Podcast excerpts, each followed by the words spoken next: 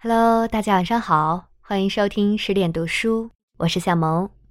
今天和你分享林清玄的《把烦恼写在沙滩上》。有一个中年人，年轻时追求的家庭、事业都有了基础，但是却觉得生命空虚，感到彷徨而无奈，而且这种情况日渐严重，到后来不得不去看医生。医生听完了他的陈述，说：“我开几个处方给你试试。”于是开了四帖药放在药袋里，对他说：“你明天九点钟以前独自到海边去，不要带报纸杂志，不要听广播。到了海边，分别在上午九点、中午十二点、下午三点和黄昏五点依序各服用一帖药，你的病就可以治愈了。”那位中年人半信半疑，但第二天还是依照医生的嘱咐来到海边。一走进海边，尤其在清晨，看到广大的海，心情为之清朗。上午九点整，他打开第一帖药服用，里面没有药，只写了两个字：“谛听。”他真的坐下来。谛听风的声音，海浪的声音，甚至听到自己心跳的节拍与大自然的节奏合在一起。他已经很多年没有如此安静的坐下来听，因此感觉到身心都得到了清醒。到了中午，他打开第二个处方，上面写着“回忆”二字。他开始从谛听外界的声音转回来，回想起自己从童年到少年的无忧快乐，想到青年时期创业的艰困，想到父母的慈爱，兄弟朋友的友谊，生命的力量与热情重新从他的内在燃烧起来。下午三点，他打开第三帖药，上面写着“检讨你的动机”。他仔细的想起。早年创业的时候是为了服务人群，热诚的工作；等到事业有成了，却只顾赚钱，失去了经营事业的喜悦；为了自身利益，则失去了对别人的关怀。想到这里，他已深有所悟。到了黄昏的时候，他打开最后的处方，上面写着：“把烦恼写在沙滩上。”他走到离海最近的沙滩，写下“烦恼”两个字，一波海浪立即淹没了他的烦恼，洗得沙上一片平坦。这个中年人在回家的路上再度恢复了生命的活力，他的空虚与彷徨也就治愈了。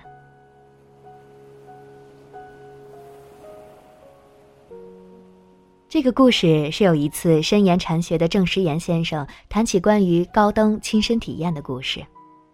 我一直很喜欢这个故事，因为它在本质上有许多与禅相近的东西。谛听就是关照，是专心的听闻外在的声音。其实，谛听就是观世音。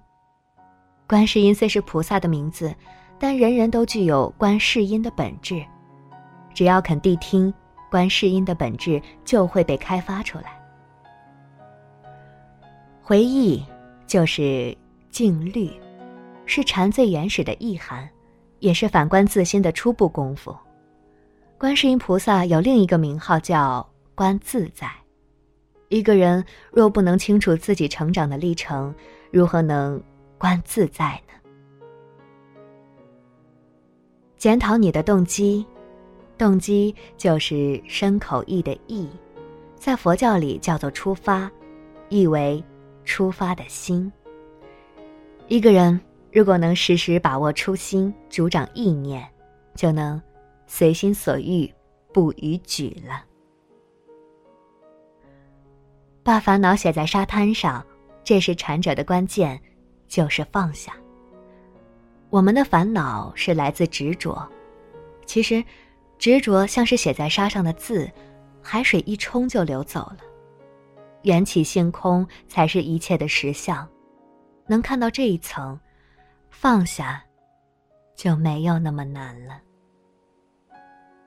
禅，并没有一定的形式与面貌，在用事的许多东西都具有禅的一些特质，禅自然也不离开生活。如何深入生活中得到崭新的悟，并有全生命的投入，这是禅的风味。有一个禅宗的故事这样说：一位禅师与弟子外出，看到狐狸在追兔子。依据古代的传说，大部分清醒的兔子可以逃掉狐狸，这一只也可以。师傅说：“不可能。”弟子回答：“狐狸跑得比兔子快。”但兔子将可避开狐狸。师傅依然坚持己见。师傅，您为什么如此肯定呢？因为，狐狸是在追它的晚餐，兔子是在逃命。师傅说。可叹息的是。大部分的人过日子就像狐狸追兔子，以致到了中年精疲力尽就放弃自己的晚餐。纵使有些人追到了晚餐，也会觉得花那么大的代价才追到一只兔子，而感到懊丧。修行者的态度应该不是狐狸追兔子，而是兔子逃命。只有投入全副身心向前奔驰飞跃。否则，一个不留神，就会丧于虎口了。在生命的点与点间，快如迅雷，没有一点空隙，甚至容不下思考，就有如兔子奔月逃命一样。我每想起这个蝉的故事，就想到，兔子假如能逃出虎口，在喘息的时候。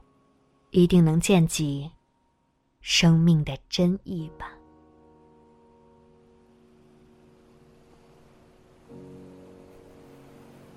文章分享完了，感谢您的聆听。这里是十点读书，我是向萌。更多好书好文，欢迎大家关注微信公众账号“十点读书”。大家晚安。